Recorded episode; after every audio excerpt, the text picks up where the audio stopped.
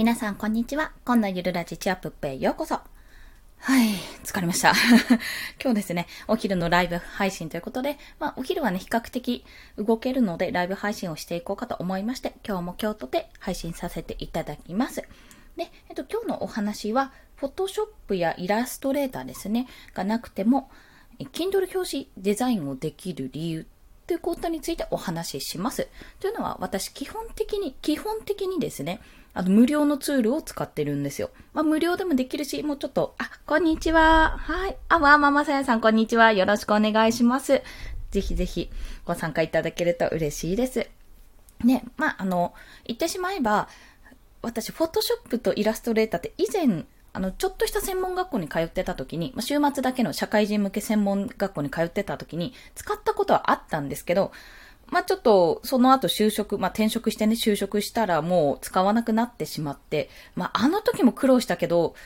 いやー、今でもやったら苦労するだろうなと思ってたんですね。思ってたら、その数年後、今、あれが6、7年前なので、6、7年経ったら、まあなんとびっくり、すごい便利なツールが今出てるんですね。ということで、あの、いろいろ調べた結果、割と、あの、道具を揃えるのに確かにお金はかかるんですけども、それ以外のなんて言うんでしたっけ？あの、プログラムというかソフトですね。ソフトの部分では比較的無料に近い状態で使えるということをお話ししたいと思います。で、まあ、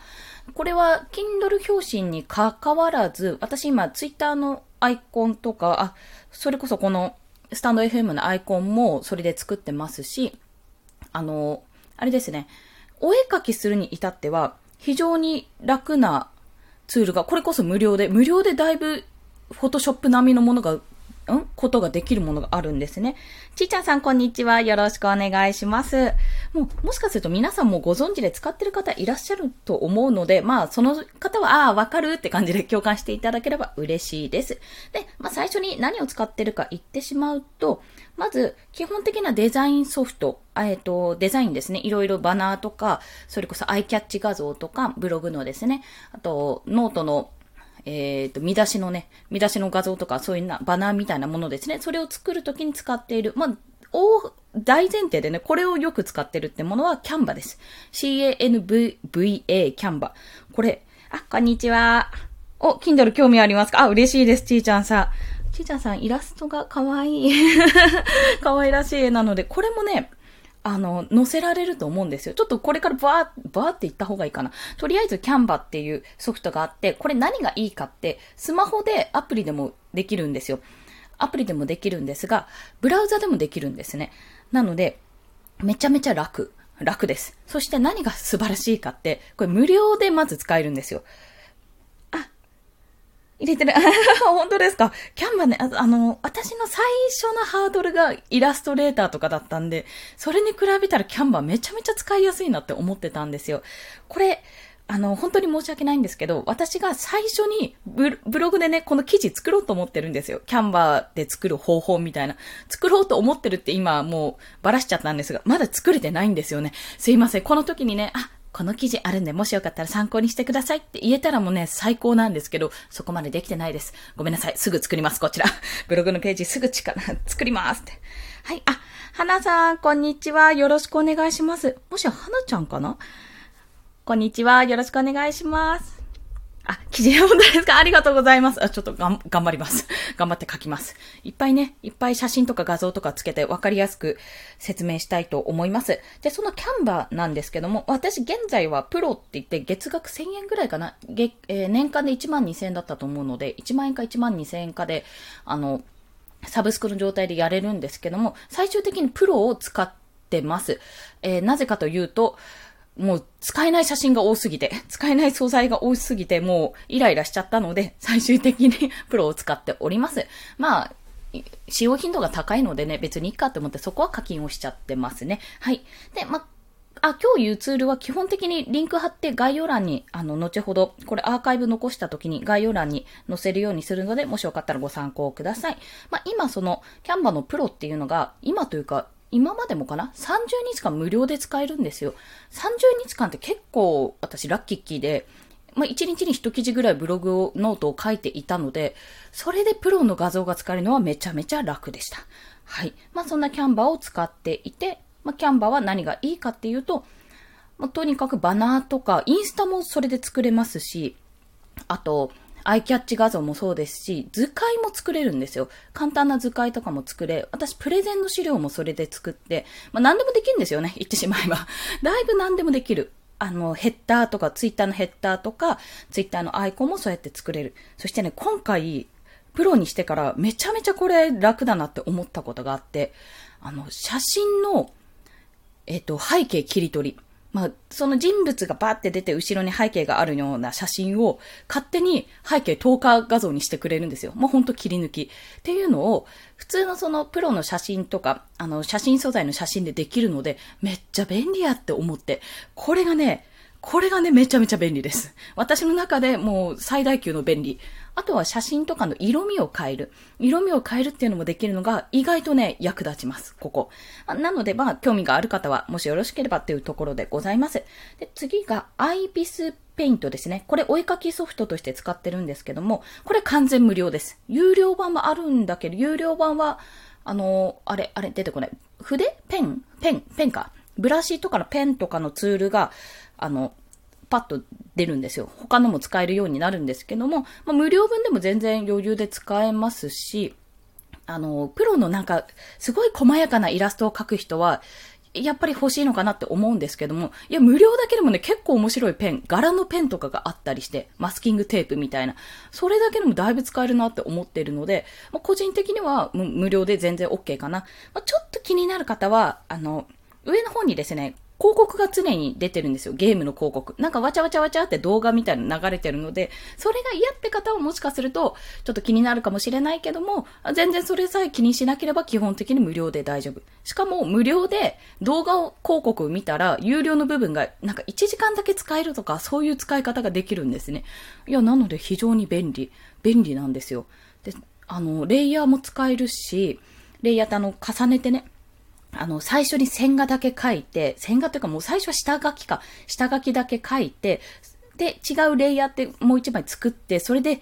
下書きをなぞるように、こういう本書き、聖書か、聖書を書いて、またレイを一個作って、塗り絵のように色を塗る。その色分けごとにこうやって分けるんですよ。で、それを全部最後統合してっていうこともできますし、あのね、めちゃめちゃ便利です。あ、こんにちは、小林春彦さん。あ、こんにちは。またお聞きいただいてありがとうございます。あ、そうだ、最初に大前提で言うの忘れてましたが、えっと、これ、ま、私いろいろお絵描きとか昔から好きでしたし、まそういった経験はありつつも、ほぼ初心者の状態でできる。から、これはぜひやった方がいいっていうツールですね。ツールというか楽なんです。でももうね、結構使いやすいとか、あの、プロ仕様がいいっていう方、もうプロの方とかは基本的にイラストレーターやフォトショップを使った方がいいと思います。なぜかというと、AI 形式とかね、フォトショップの形式で納品してくださいって方というかそういう依頼人の方ですね。やっぱクラウドソーシ、クラウドワークスかを見てると、そういった方が方が多いんですよ。結構圧倒的に多い。まあ、それ、それでね、提出すると、結局後で手直しができるんですよね。普通に JPEG とか JPG とか PNG で送っちゃうと手直しできなくなっちゃうので、まあ、後でどうにか手直しをしたいって方はやっぱりフォトショーとかね、いられとかがあった方がいいと思うんですが、とりあえず今、あの、私はそこまでの領域に至ってないので、無料ツール。あ、今、 Canva は有料ですけども、プロを使ってますけども、 Canva と IBIS ペイントですね。イラスト描くときには IBIS ペイントを使っています。で、IBIS ペイントに至っては、あの、あれ、出てこないあれって言っちゃった。えっと、iPad Air と Apple Pencil と、えっと、これね、ペーパーライクフィルムって、あの、紙のような書き心地になる保護フィルムですよね。シュネとか言って を使ってるんですよ。これ、に、ニマソ ?NIMASO ニマソですね。ペーパーライクフィルムというのを買いました。もうこれどれがいいかよくわかんなかった。調べたけど、まあなんとなく良さそうなのを買いました。で、これがね、iPod Air、まあ、可愛いから、これ といいって言われたから、iPod Air、Apple Pencil に、まあそう、ペーパーライクフィルム。何がいいかって、もう紙のように書けるんですよ、これ。あのね、本当にね、本当にちょっとご存知の方、この、この気持ち共感できる方いたら嬉しいんですけど、あのね、ペンタブ時代を私知ってるわけですね。液晶タブレットじゃなくてペンタブレットの時代。あの、ワコムさんとかでよく有名だった、本当に本当に初期のペンタブですよ。あの、ちっちゃい、ちっちゃいね、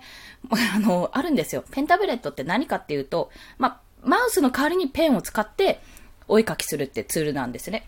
それが、あの、昔ね、昔々あるところにね、あったんですよ。で、画面があって、でもペンタブのこの書くもの、書く部分は、要は別にあるんですよ。画面に直接書くんじゃなくて、その頃だってタッチパネルもなかったですからね。そういうのじゃなくて、こう、ペンタブレットっていうね、なんて言ったらいいんだろう。あ、そうそう、ノートパソコンとかに今もあるのかな。あの、マウスの代わりにこう、指で反応するものあるじゃないですか。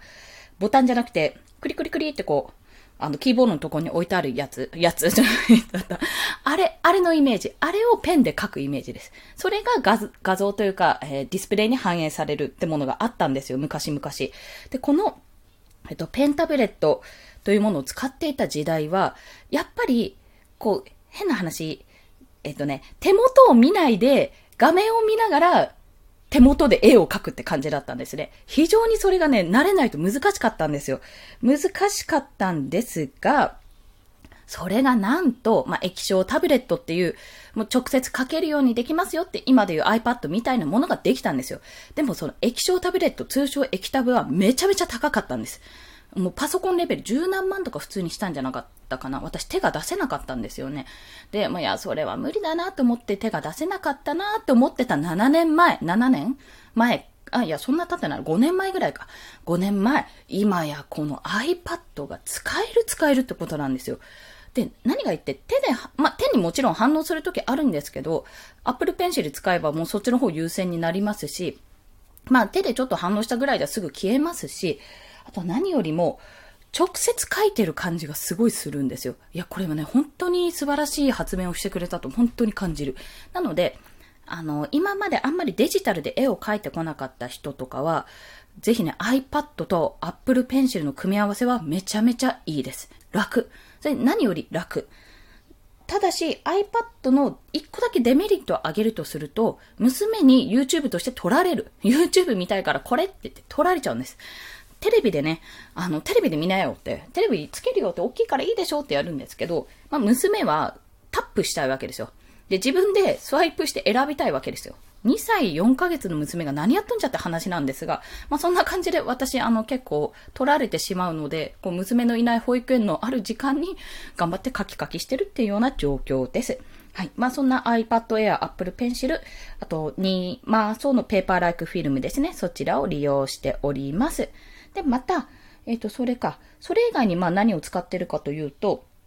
あと、アプリで、これも無料のアプリなんですけども、えっ、ー、と、キャ、キャムスキャナーかな？キャンスキャナーか、キャムスキャナーか、CAM、キャム、キャムかな？カムかな？と、あと、スキャナーは SCANNER ですね。カンスキャナーかな？それを使っています。まあ、これは何かというと、簡単に言えば、スマホのアプリ、スマホのカメラで写真とかを、あの、撮ると、勝手にスキャニングしてくれる。デジタル、デジタル画像として取り込んでくれるってものですね。めっちゃ便利。これがめっちゃ便利です。まあ、あの、スマホのカメラなので、多少のね、ちょっとやっぱもうちょっとこうしてほしいなっていうところはあるんですけど、まあ、紙で下書きするじゃないですか。バーって書いたものを、そのアプリを使ってカメラで撮るんですよ。カメラで撮ったら、ちょっと角度の調整とかもできるんですね。角度の調整とか範囲を決めて、スキャナー、スキャニングかしてくれて、なおかつ線の抽出とか、色味をちょっと抑えるとかができるんですね。なので私、もう線画というか勝手にわーって下書きしたものは、とりあえずそれで取って、取り込んで、そこから何ができるって、アイビスにつなげられるんですよ。アイビスペイントっていうお絵かきソフトとかイラストソフトですね。そちらにつなげて、それを下書きとして上からまた線画が描けるっていうような状態になるんですね。いや、便利。スキャナーいらずなんだ、今っていう。で、私このキャンスキャナーはその使い方しかしてないんですけど、これ他に使い道としては、あとは娘が描いたお絵かき、あの、色鉛筆とかで描いたお絵かきを、の写真撮って、まあ、スキャナー、スキャニングで取り込んで、それをそのまま、あの、すずりの T シャツですね。オリジナル T シャツ、オリジナルグッズとして使ってます。あの、そのデザインとかもう描いた絵をそのままペタって貼り付けるような形でやってます。まあ、それがね、便利ですよ。なので、まあ、ちょっと写真なのでね、こう四角くなってしまうのと、周りの背景白とかじゃないと、その、背景が飛ばなくて、そのまま残ってしまうので、そこがちょっとね、うん、いや、なんなんだかなと思うところではあるんですが、ただまあイラストを作る、やっぱ手書きでイラストが描ける人とか、あの、子供の作品をなんか形にしたいなと思ってる方は結構便利です。まあ普通に写真を撮ってもいいんですけども、キャンスキャナー使うと勝手にデータ化してくれるので楽だなっていうところですね。はい。で、それが以上が私が使っているもので、フォトショーやイラストレーターがなくてもデザインできる理由。まあ、ほぼ無料で作れるっていうところですね。キャンバーなんか特に私だ、1ヶ月2ヶ月ぐらいかな、ずっと、いや、3ヶ月ぐらいか、ずっと無料で使ってて、で、最近、そうそうそうそう、最近、1ヶ月前、3月末ぐらいにようやくプロを使い始めて、あ、無料だからええやって思ってやってたけど、まあこのまま使おうって思って、そうそうそう、課金したというか、そんな形になってるので、始めたばっかりではありますが、やっぱりね、あの、無料でもここまでいけるっていうのはすごいありがたい存在だと思います。それこそ無料の状態で、だいぶね、私いろんな作品というか、母から依頼された朗読劇のフライヤーとかチケットは無料のまんまで作って納品してたりしてたので、まあ、そんな感じで使えます。で、またお絵描きとか、あの、イラスト自分でも描きたいなって思ってる方は、まあ、アイビスペイントってものが使えますし、アイビスペイントは、まあ、私がおすすめするのは、アップル、え ?iPad か。iPad と Apple ペンシルのコンボですね。コンボというかコラボというか組み合わせで使うと、あと、紙のような質感の保護フィルムですね。そちらを使うと非常に書きやすくて便利です。まあ本当に、今、あの、インスタ漫画を描いてる、育児漫画描いていらっしゃる方で、私が長年、2年ぐらいかな、追っている方とかはね、やっぱりそういう使い方をしてるのをちらっと見てたので、あ、やっぱり今 iPad がいいのかなっていう感じはしますね。はい。まあ本当に便利です。それで今回、あの、実は私、えー、Kindle 表紙ももちろん作って頼まれたものを1個作って、それ5月末か6月頭ぐらいに、あれかな発行というかされるんじゃないかな出版されるかと思います。まあ、そんな形で作っているのと、またそれ以外に、あの、なんだっけ、アイコン、アイコンです。あ、これ初期、初期というか最初の方に言ったかも。ツイッターのアイコンというか SNS とかで使うアイコンの作成依頼、まあ一つは応募してゲットしたんですけども、もう一つは依頼ですね。もう依頼もされて、それも今、あの、イラストを描きながら、まあ、ちょっと下書き段階のものですけども、イラストを描きながら作って、今日1個は納品する予定ですね。そういった形で仕事として少しずつですが、うん、やっていってるような状態でございます。まあ、50分になっちゃったかな。じゃあそろそろちょっと締めに入るんですが、やっぱりね、何がいいかって、まあ、正直言って全部が全部無料でできるかって言ったらちょっと厳しいところはあります。まあ iPad 買ってるし、私の場合 その辺買っちゃってるんですけども、ただ、まあ結果としては、あの、いろいろ、こう、フォトショップとかイラストレーターとかは必要だけど、その必要な層があるんですよ。必要な層っていうのもあって、それ以外に、いや別にそんなことなくて、もう1からえゼロ、1から全部、10まで全部あなたにお任せしたいから、別にあの、いられ形式とかじゃなくていいよっていうところがあるんですよ。結構あるんですよ、それ。あの、結構あるので、そこを狙っていくんだったら、全然もう、キャンバと、あの、まあ、イラストを描くんだったらアイビスペイントとかで全然十分。なんならキャンバだけで私は基本的には作ってます。Kindle の表紙は。そうなんね。文字もそうだし、あの、無料のイラストとかも結構サイトがあって、そこから探せるので、あ、これ使いやすいってものをどんどんどんどんダウンロードして使いまくってる感じですし、あそこ、なんだっけ、キャンバーの中にも素材があって、まあ、ワードを入れると素材が出てくるんですけども、それで結構出てきます。まあ、プロの方がいいものがあるんですけど、まあまあまあまあまあ、無料の中でもできなかないかなって感じ。そして写真素材もあるんですよ。キャンバーって。写真素材もあるし、テンプレートを作ってる人がいて、なんかそのテンプレートをこう一部抜粋してちょっと変えて、それっぽく作るとか、そういったことができるので非常に便利なんですよね。なおかつ、もっともっと言ってしまえば、なおかつ、Kindle の表紙、今回ね、作っていた時にいろいろちょっとも、もやもやというか迷ったので、いろいろ調べてみたら、なんとびっくり、テンプレートを作ってる人がいる。まあ、こんな感じみたいな感じで作ってる人もいたし、ツイッターでも、あの、こんなテンプレ作ってみた、よかったら見てみて、みたいな感じの人もいたんですよ。めっちゃうまかったというか、めっちゃ、やったーって思って即リツイートしたんですけど、